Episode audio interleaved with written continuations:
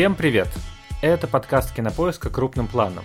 В нем мы обсуждаем новинки проката, классические фильмы и советуем, что стоит посмотреть. Меня зовут Дуля Джинайдаров, я редактор видео и подкастов Кинопоиска. Я Всеволод Коршунов, киновед и куратор курса «Практическая кинокритика» в Московской школе кино. А сегодня вместе с нами в виртуальной студии кинокритик и ведущая подкаста о немецком кино по коллегариям Ксения Реутова. Привет. Ксения, привет, спасибо, что пришла, хотя мы, конечно, записываемся все еще через окошки Зума, и я, если честно, боюсь того момента, когда мне нужно будет встретиться со Всеволодом лицом к лицу в офлайн студии Не знаю, сохранится ли легендарная химия нашего подкаста. Боюсь, что физика сохранится уже, будет мордобойная физика. Ксения, я очень рад вас слышать, рад, что вы пришли, спасибо, потому что, конечно, голос Дуалета, который я слышу каждую неделю, утомляет. Ну, я постараюсь разбавить вашу мужскую компанию сегодня. Да, это правда, и сегодня действительно важно, потому что мы будем обсуждать фильм, который вызвал довольно противоречивую реакцию и критику. Он называется «Девушка, подающая надежды» с Кэрри Маллиган в главной роли написала и поставила его Эмеральд Феннелл. И картина в этом году номинирована аж на 5 Оскаров за лучший фильм, лучшую режиссуру, лучший оригинальный сценарий, лучшая актриса в главной роли и лучший монтаж. То есть, считай, все главные номинации.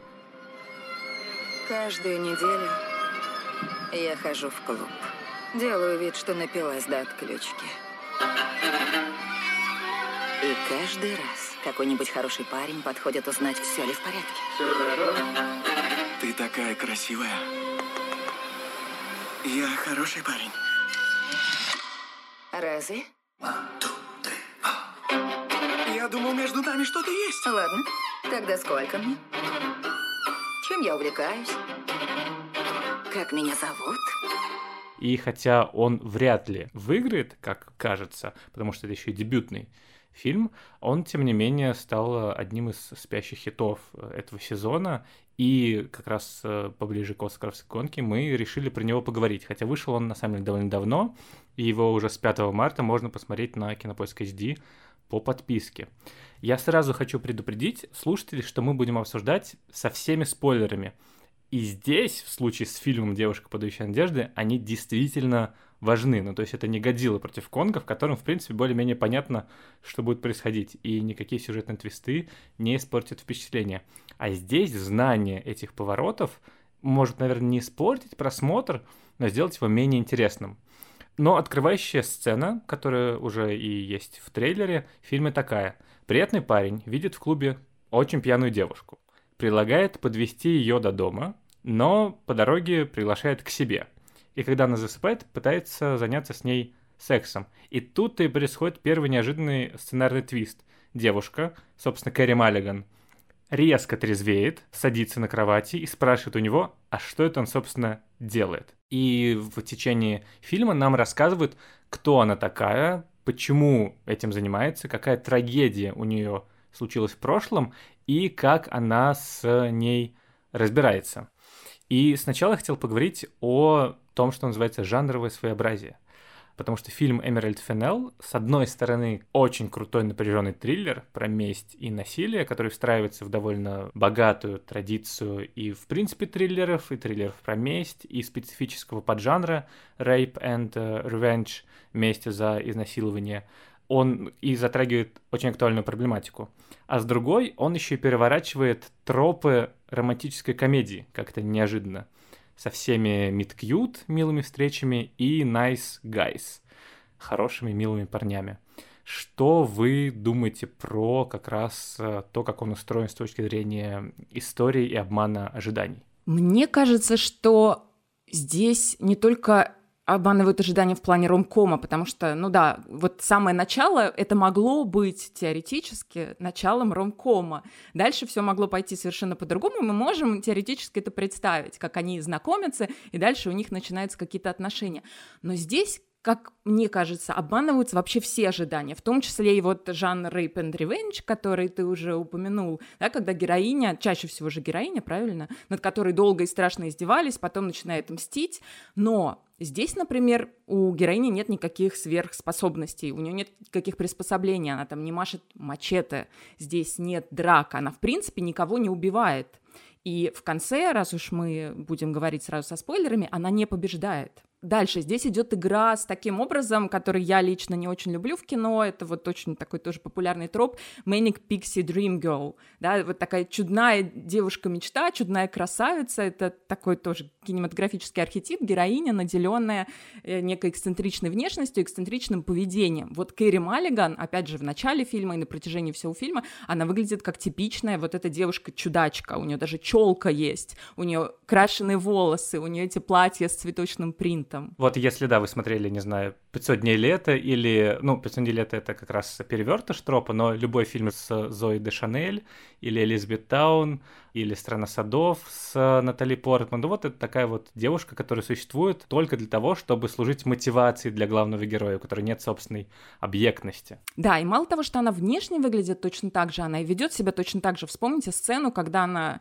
плюет в кофе герою Райану вот это типичное поведение как раз такой девушки-чудачки. И опять же, мы можем себе представить очень легко перевернутый фильм, в котором герой э, Райан становится главным героем и встречает такую вот девушку-чудачку, и дальше его жизнь каким-то образом волшебным меняется.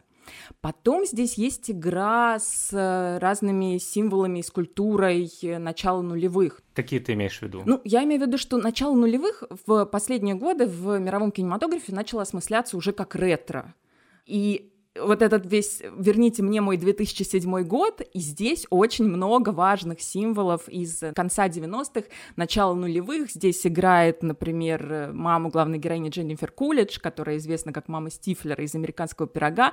Здесь потрясающий саундтрек с песнями Пэрис Хилтон, с песнями Бритни Спирс. Это вот то, с чем мы связываем эту эпоху.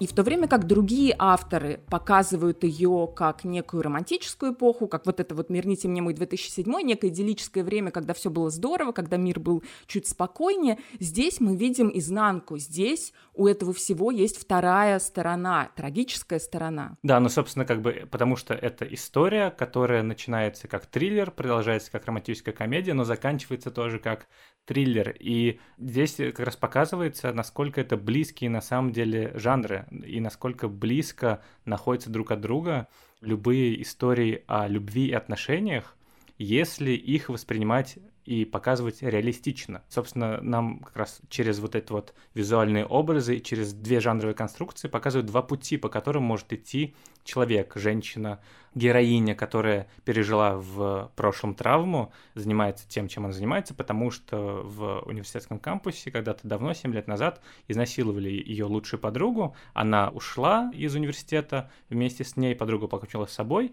и героиня после этого пытается, значит, как-то образумить э, различных мужчин, которые попадаются таким вот необычным образом. То есть она их не убивает, хотя на это есть намеки, как будто бы. Она просто с ними как-то разговаривает и пугает их очень сильно, просто тем, что говорит «нет». Или просто тем, что говорит «в смысле? Ты действительно думаешь, что то, что ты сейчас делал, это хорошо?» И вот эти вот два пути — это как раз такая аллегория и две альтернативы, которые существуют при любом травматичном опыте, да и вообще, в принципе, в жизни любого человека. Ты можешь жить как бы беззаботно в мире таком вот э, расфокуса, ярких цветов, песен Пэрис Хилтон. Хотя, наверное, песни Пэрис Хилтон — это скорее что-то из э, разряда ада и мрака, но здесь они, конечно, маркер чего-то очень светлого. Либо же какая-то очень э, тянущаяся жизнь, блеклая и невыразительная, и полная отвращение к себе. Я бы сказал, что здесь не только жанры противоречат друг другу, но и вообще много чего э, строится на столкновении. Например, амплуа Кари Маллиган, той самой смешной девчонки, ну, совершенно не вяжется да, с образом такой мстительницы, такой парисатиды, которая мстит. Мы помним таких парисатид э, из времен картины Трюфо «Невеста была в черном», и «Убить Билла», который такой вольный ремейк фактически невесты э, Трюфо и так далее. Вот это противоречие. Потом жанры ромком и триллер, ромком и драма, причем драма одновременно и социальная, здесь много социальных проблем, столкновение героини со всем социальным строем, с обществом, которое не хочет замечать проблемы. И дальше психологическая драма, потому что еще важнее, видимо, для режиссера, для авторов фильма то состояние, в котором оказалась э, героиня Кэрри Маллиган, та ловушка, которую, в общем, общество, а может быть и сама она себя загнала, она не живет, она существует, она буквально проигрывает ту ситуацию, которая случилась с ее подругой Ниной, она не смогла тогда помочь, она не смогла включиться и э, выцепить ее из лап этих мужиков, которые ее сексуально использовали на глазах у всех. И она э, как бы оказывается в этой ситуации вновь и вновь, сама ее воспроизводит бесконечно, да. Вот, э, таким образом, как бы ну, вот, становится этой Ниной. В каком-то смысле она вот превращается в эту Нину. Это очень похоже на, извините за вольную ассоциацию, у Сарантино в «Новом папе». Фактически персонаж Джона Малковича проживает жизнь того брата, в гибели которого считает себя виноватым. И это очень интересное противоречие. Я вообще, когда фильм смотрел, я думаю, боже мой, это что такое? Вдруг что за ромком? Что за розовые сопли? Что за леденцовая такая вдруг картинка, такая интонация совершенно нечеловеческая? Неужели сейчас все это вырулит в такую вот, э, ну да, жизнь пошла мирным путем, да, значит, вот травма проработана, и думаю, господи, ну неужели так все будет прям, ну, пошло? Потом все это, конечно, превращается, и мне показалось очень важным это сочленение. Многие фильм за это ругают, а мне кажется, это важно. Не знаю, получилось ли это до конца так, но ведь, по сути, это в каком-то смысле фасад и изнанка. Ромком – это такой фасад, за который мы не хотим, чтобы люди входили, если это мы. Сами не хотим особо входить, если это другие. Вот такой вот милый, красивый, леденцовый, карамельный фасад – и, возможно, я не скажу в каждых отношениях, но, возможно, во многих отношениях есть вот тот триллер или та драма, социальная или психологическая, которая является изнанкой. Вот там какая-то есть боль, возможно, есть какая-то травма, беда, которую многие из нас с такой яростью, такой яростной веселостью скрывают вот в этой оболочке ромкома. У меня все хорошо, у меня все в порядке, у меня лучшие отношения в мире, мы лучшая пара. Вот мне кажется, это очень такой в этом смысле честный подход. Инстаграмовские фильтры, если добавить, то вообще будет отлично. Да-да-да, кстати, да, такой прямо инстафасад. Вот, и это, мне кажется, честно. И я бы еще, извините, коль я дорвался до микрофона, хочу сказать, что я понимаю, что многим оно кажется странным, это сочленение, но в каком-то смысле, конечно же, э, можно сказать, да, это дебютный фильм, все, что хотела сказать, все впихнуло в один фильм коленкой, а с другой стороны, это в каком-то смысле очень точное отображение нашего времени, потому что сегодня мы не хотим выбирать или-или, мы живем в режиме и-и.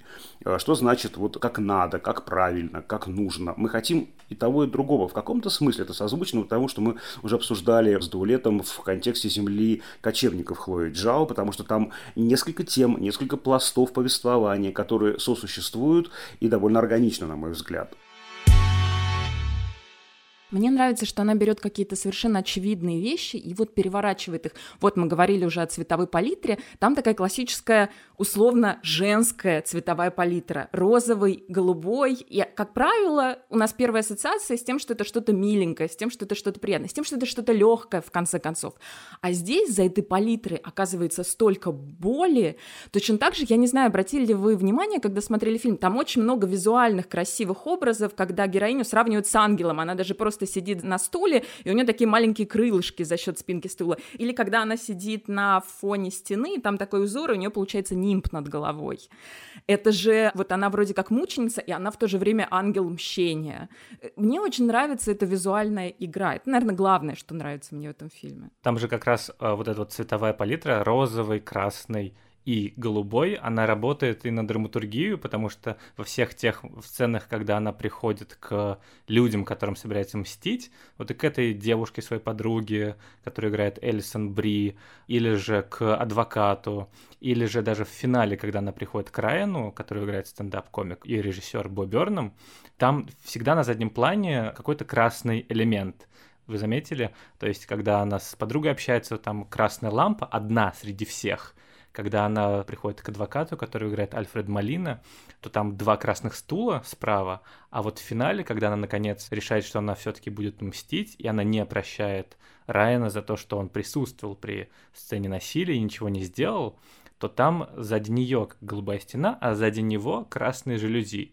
И это очень здорово как-то, возможно, как бы очевидно, но вместе с тем это нужная мера условности в визуальном ряде, чтобы мы ярче, реалистичнее и точнее воспринимали историю саму, как бы она оттеняет вот эту вот мрачность немного. А я бы еще сказал, что она находится в контрасте с тем, что происходит в душе героини, а вот эта визуальная ткань, она как будто вот вообще не отсюда, она как будто вот в прямом противоречии с тем, что происходит в душе героини, собственно, и само ее амплуа Кэрри Маллиган, сама ее органика, она как будто бы в противоречии с тем, что происходит в душе ее героини, и этот вот кукольный домик, да, ведь помните, да, эта подруга, когда приходит в дом мамы, да, обращает внимание на этот странный дом. Он, правда, выглядит как такой прямо кукольный домик, вот честно, такой прям вот старомодный даже в каком-то смысле.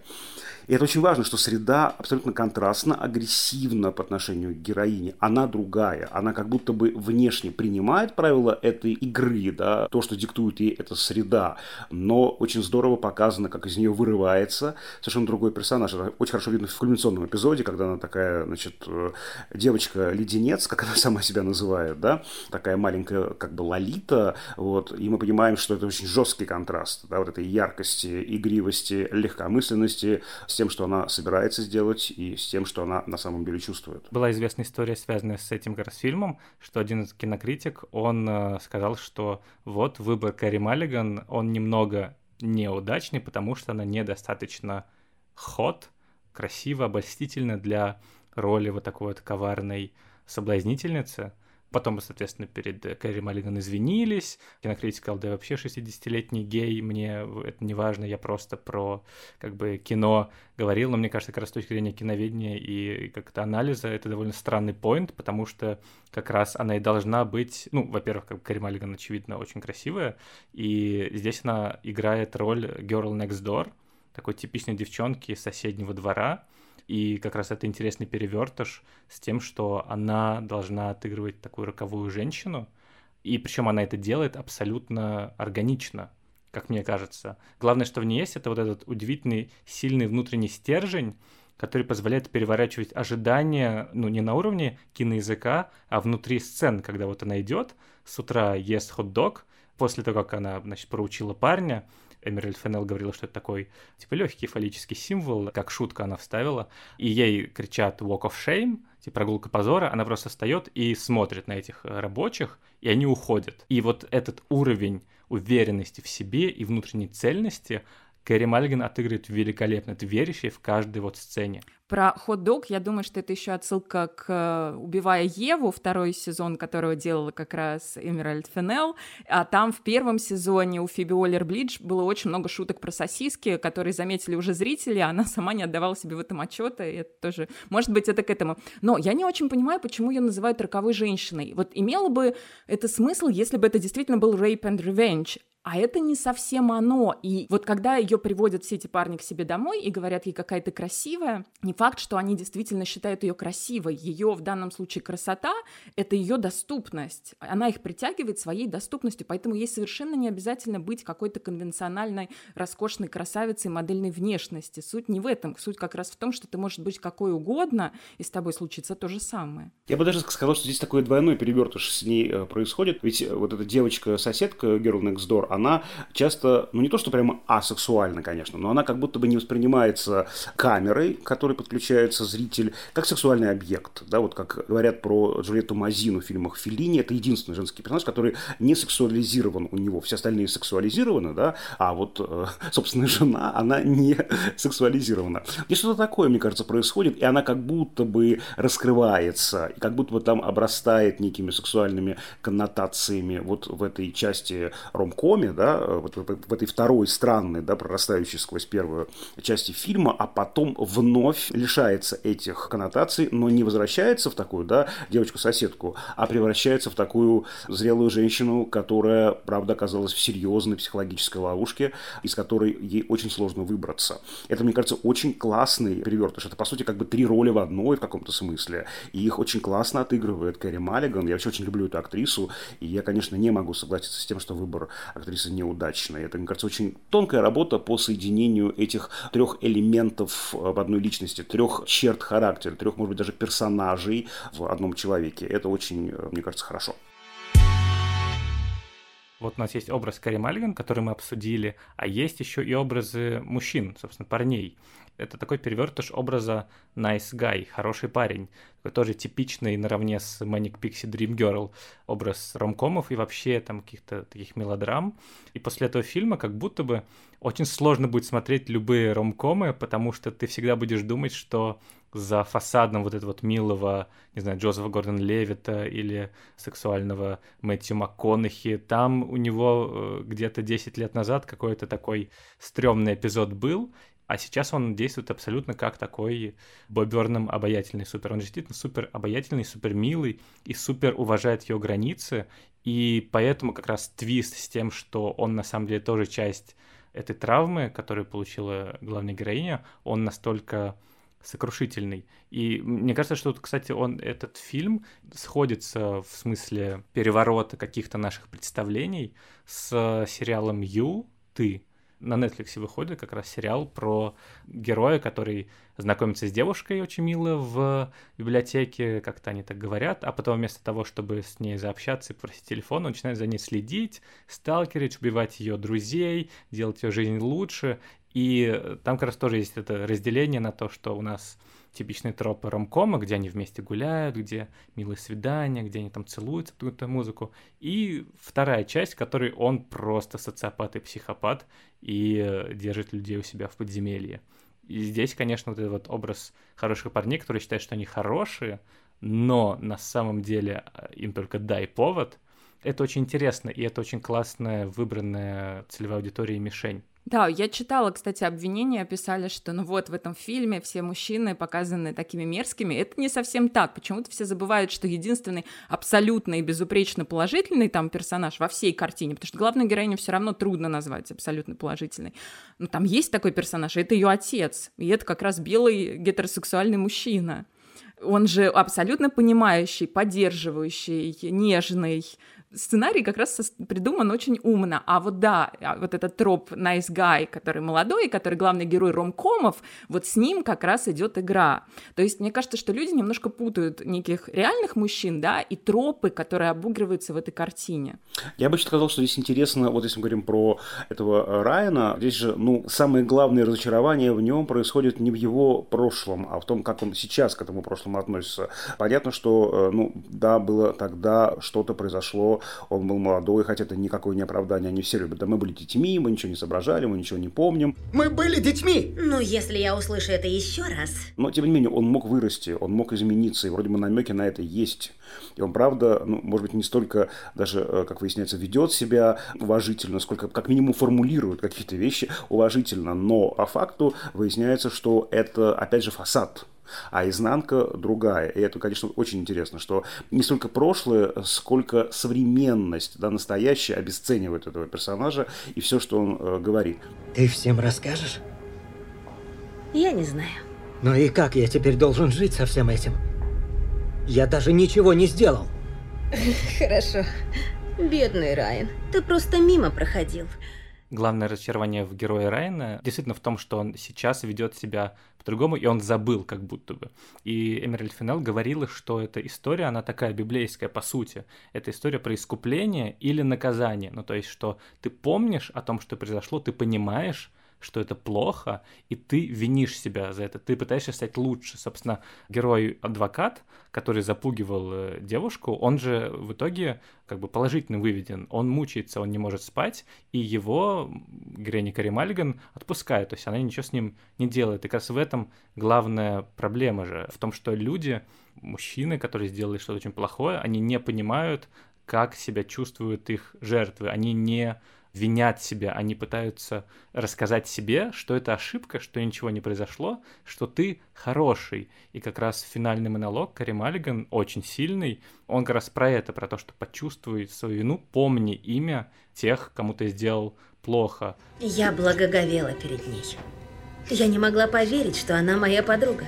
Ей было плевать, кто что думает, кроме меня, потому что она была Ниной. И вдруг все изменилось. Она вдруг стала кем-то другим. Она стала твоей. Она не свое имя слышала повсюду, а твое. Повсюду.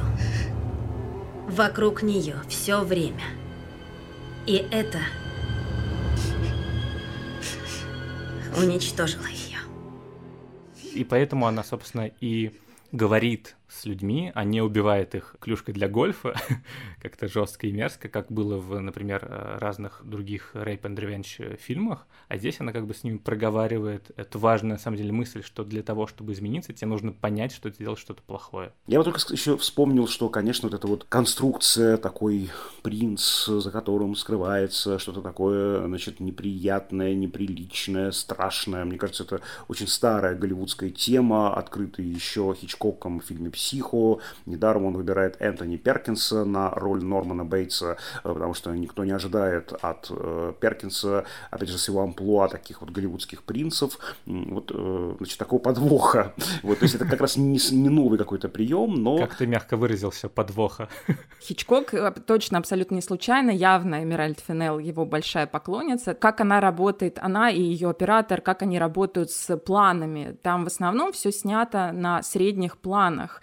И по-настоящему крупные планы там идут только в самые какие-то драматические моменты, например, когда героиня первый раз слышит имя насильника, и там камера начинает медленно-медленно приближаться к ее лицу. Вот это чисто хичкоковское, конечно. И там еще музыка же, там музыка меняется, ну, то есть до этого там какие-то поп-хиты, вот, а здесь, и вот, например, в моменте в первой сцене, когда она просыпается как будто бы трезвая, там звучат эти скрипки, вот, абсолютно триллерные, и в те моменты, когда она ну, как это, раскрывается и говорит парням, что на самом деле я трезвый, а что это ты же хотел мне зачуть постель, сейчас уже не хочешь, там тоже звучат эти тревожные триллерные нотки. Это очень классно, мне кажется, обыгрывают эти вот эти вот тоже тропы. Лучше уходи. Но секунду назад ты хотел, чтобы я осталась. Ты был очень настойчивым. Я хороший парень. Точно? Я думал, между нами есть связь. Есть связь? Хорошо. И кем же я работаю? Извини, слишком сложно. Сколько мне лет? Как давно я живу в этом городе? Какое у меня хобби? Как меня зовут?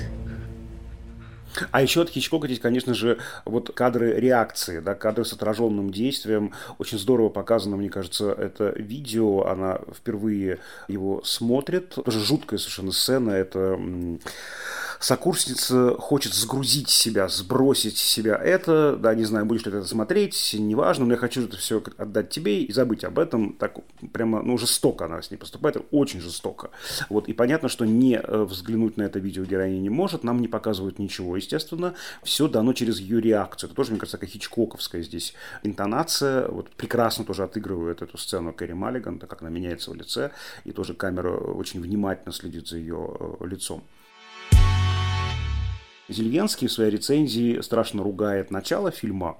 И Станиславу, как я понимаю, не очень понравился фильм. Но вот начало, оно, правда, может раздражать нас, мужиков. Начало фильма, самое начало, здесь же как раз еще нет никакой Кэрри Маллиган, а есть танцующие мужики.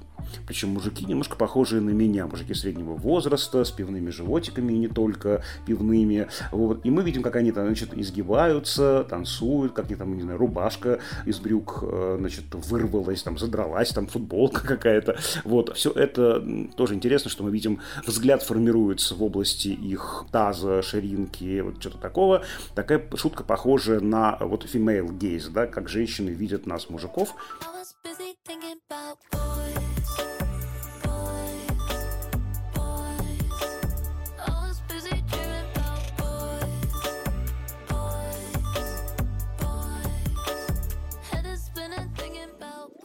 Кого-то это дико раздражает, кому-то это страшно нравится. Вот как вы к этому относитесь? Я бы Ксению сначала спросила, если можно. По-моему, там совершенно очевидно, что это взгляд героини, потому что потом показывает ее, и мы понимаем, что она притворяется пьяной, а сама за ними наблюдает. И это то, как видит она их, а ей очень плохо, и она действительно ищет себе в этот вечер жертву и человека, которого она разоблачит.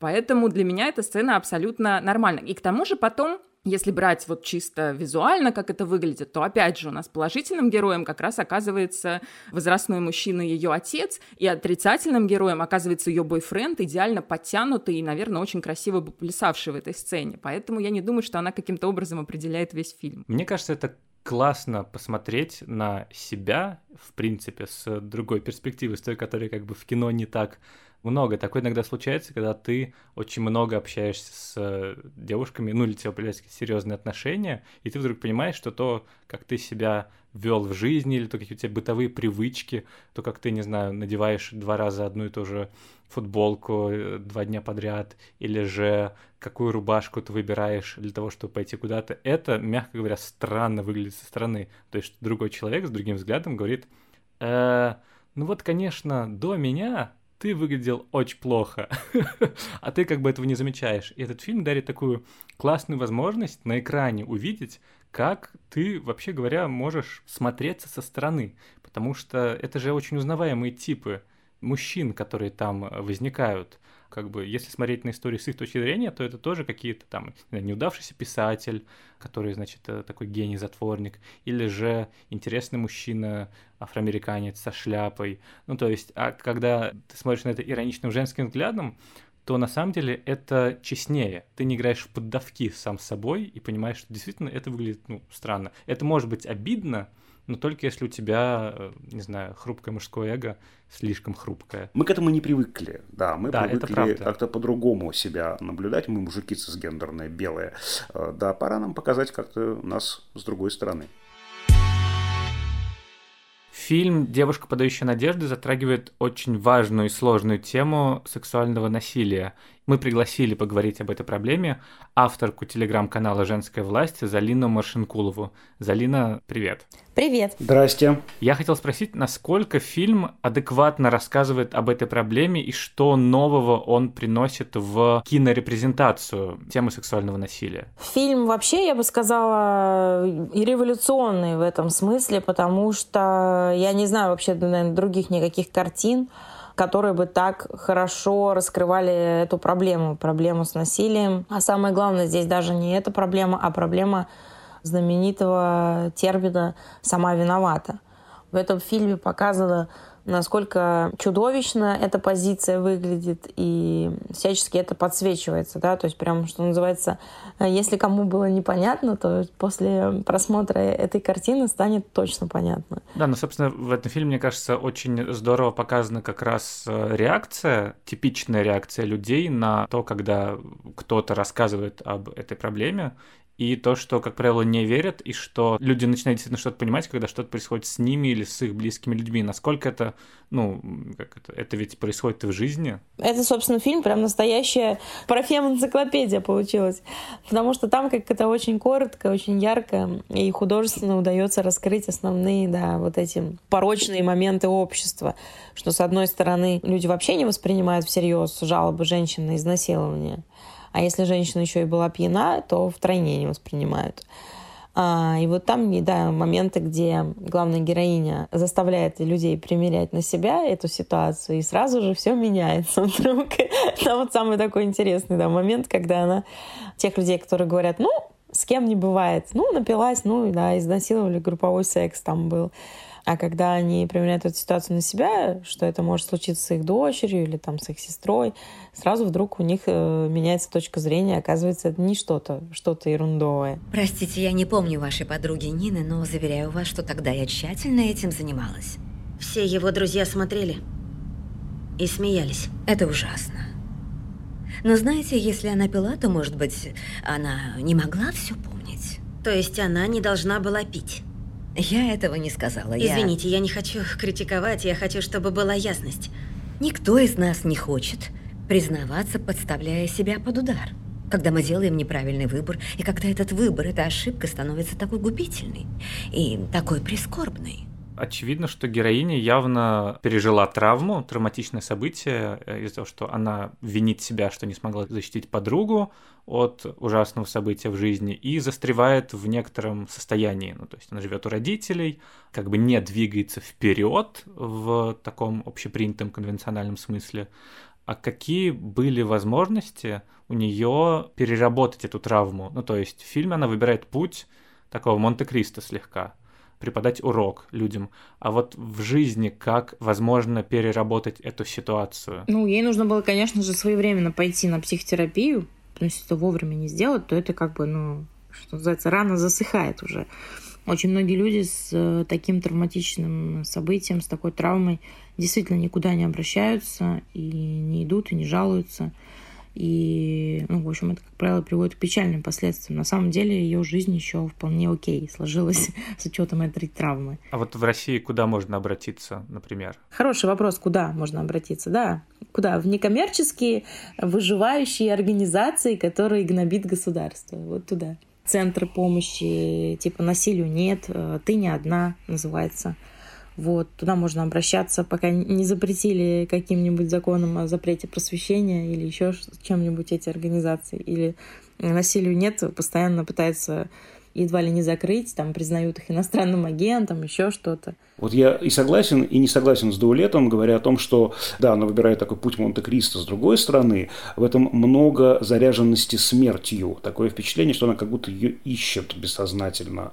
Ведь, собственно говоря, все эти ее похождения, приключения, они могут ведь любую секунду кончиться плохо да, она может не успеть среагировать, она как будто бессознательно хочет воссоединения с Ниной, она как будто бы хочет вернуться к ней.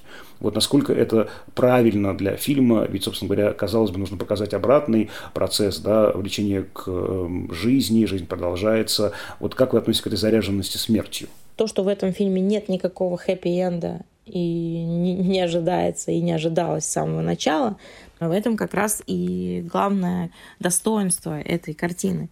Как раз от кино, где, ой, ну, пережила травматичный опыт, а, все стало, и все стало классно как бы был бы сделан попсовый сюжет. Ну, встретила мужика, родила ребенка, и все стало хорошо. Вот. А здесь показано реалистично, что так это не работает, что женщина это не какая-то кукла, типа, ну вот, да, чуть-чуть там что-то покромсалось у нее в жизни, что-то не сложилось, но все будет хорошо.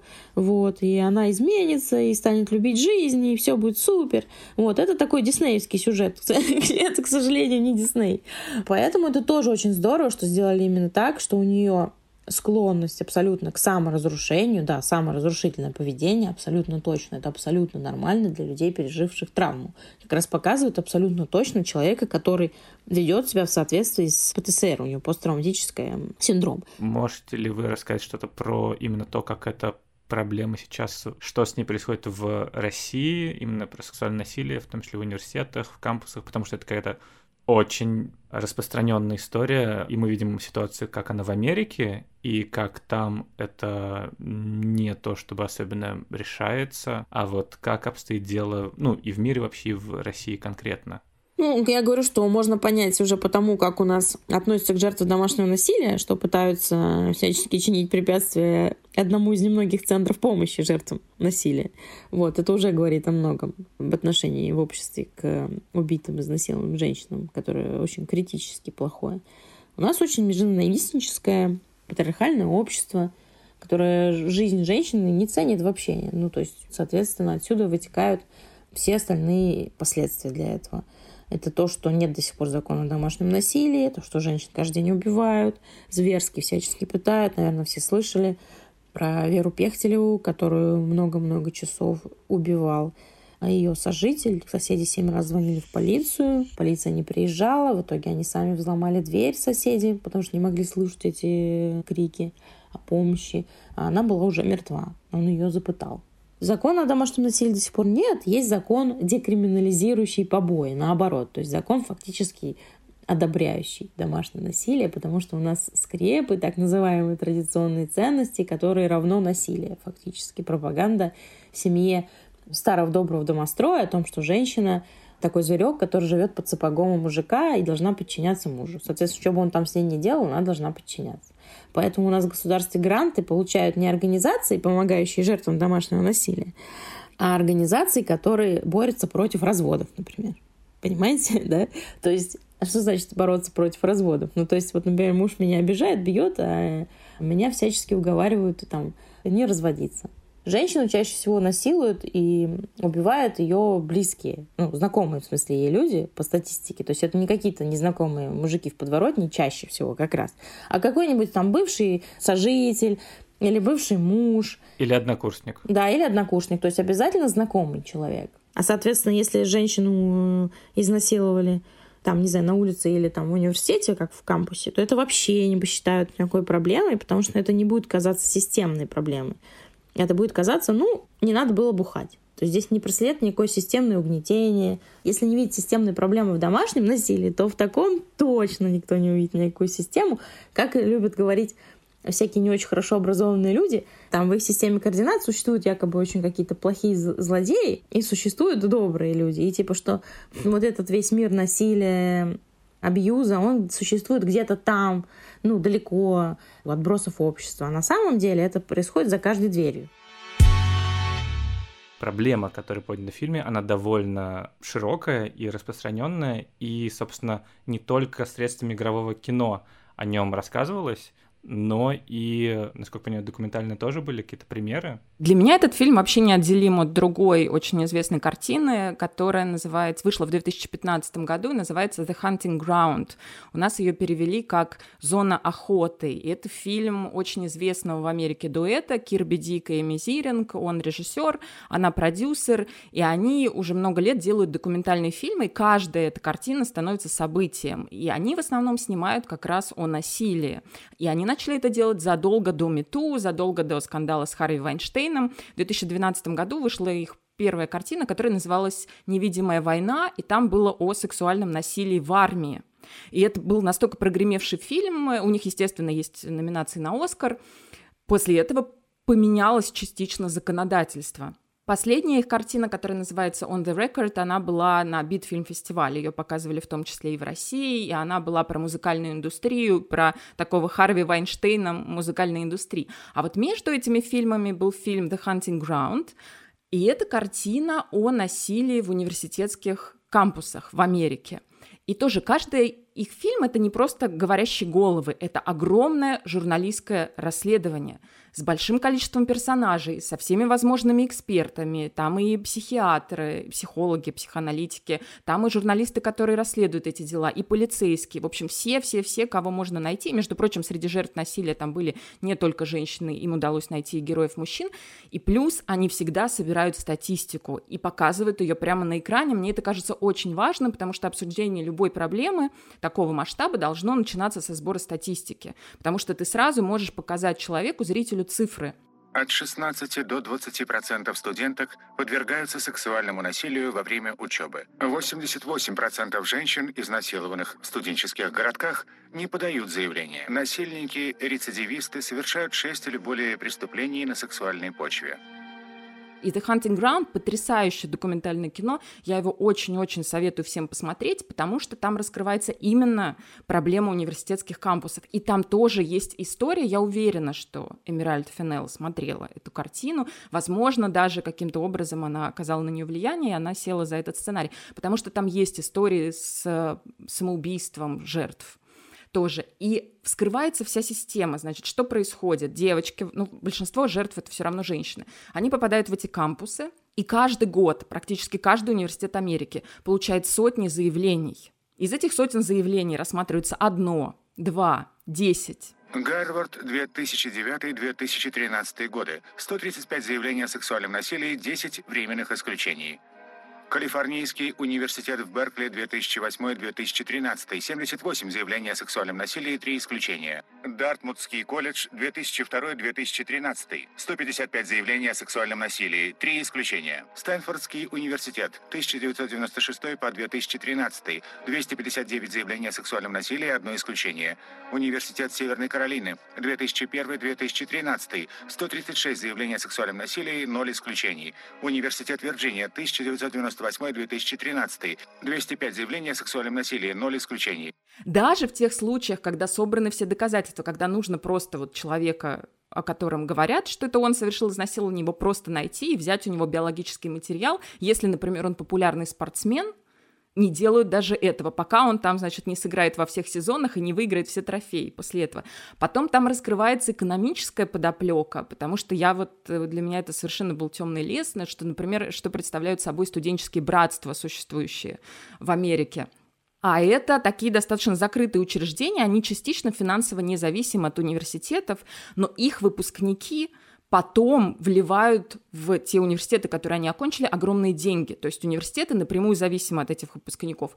И поэтому вот эти традиции братства, а эти традиции включают безумные алкогольные вечеринки в том числе, они никоим образом их просто не трогают. Потом многие выпускники становятся судьями, окружными прокурорами, и опять же там показано, как они тормозят вот эти студенческие дела еще на ранних этапах.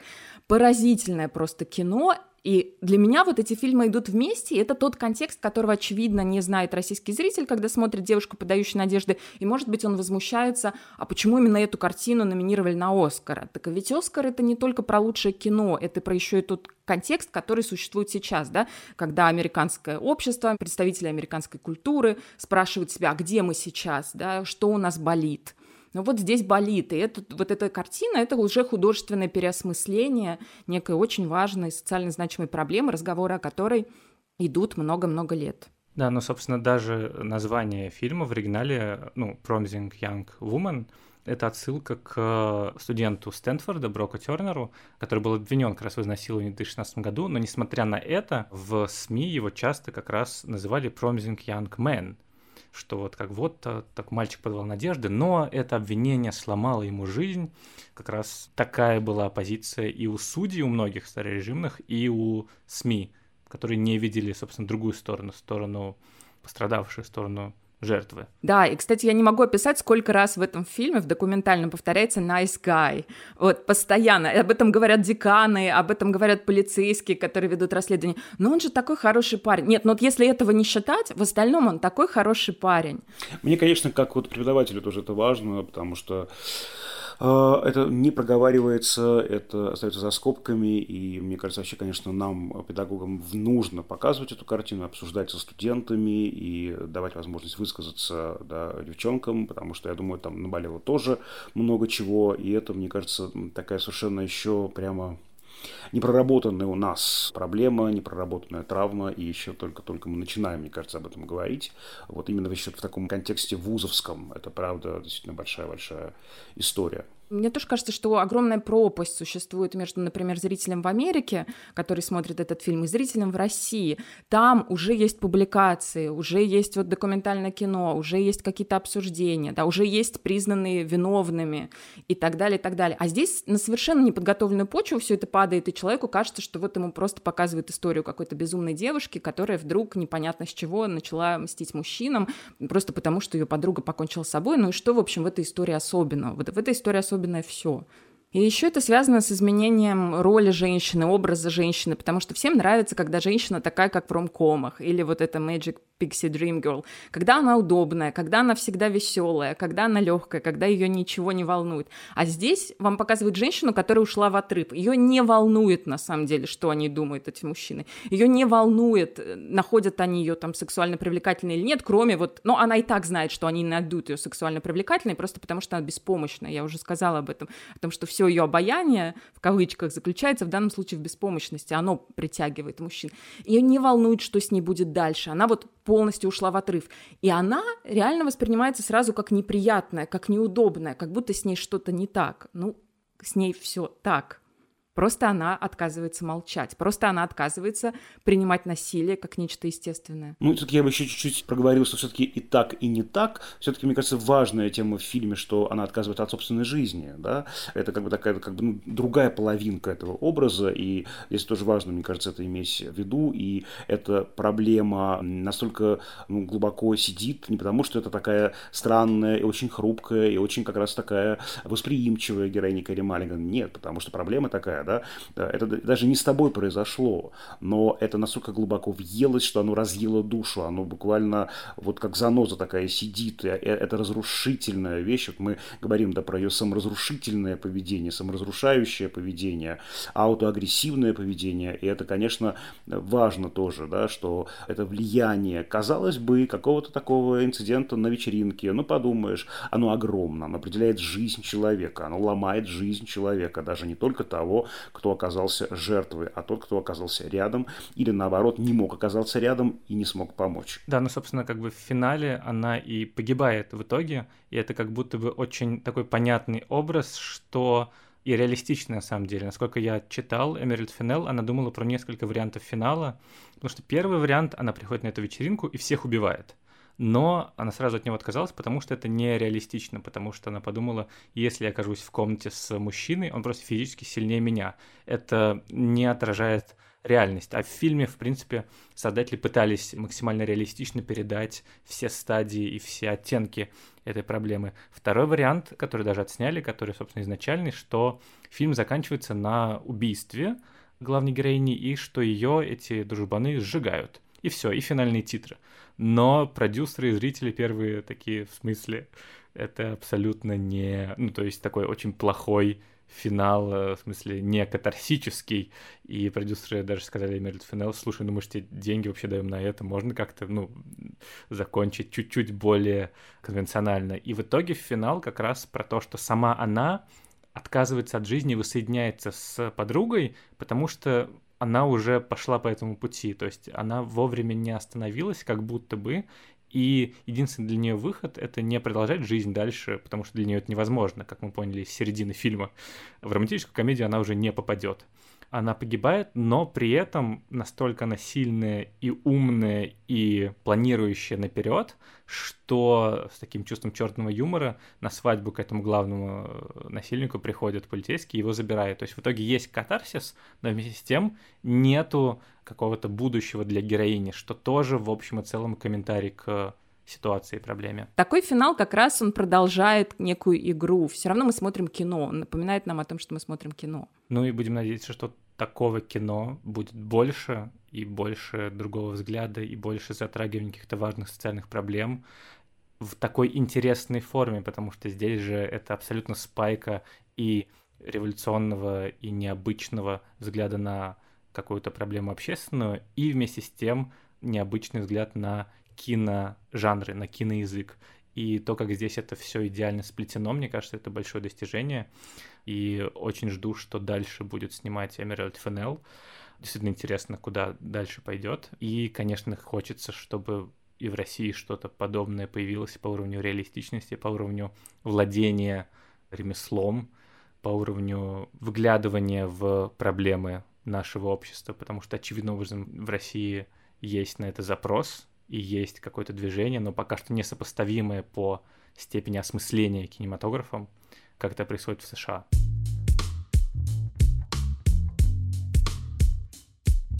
На этом, думаю, все.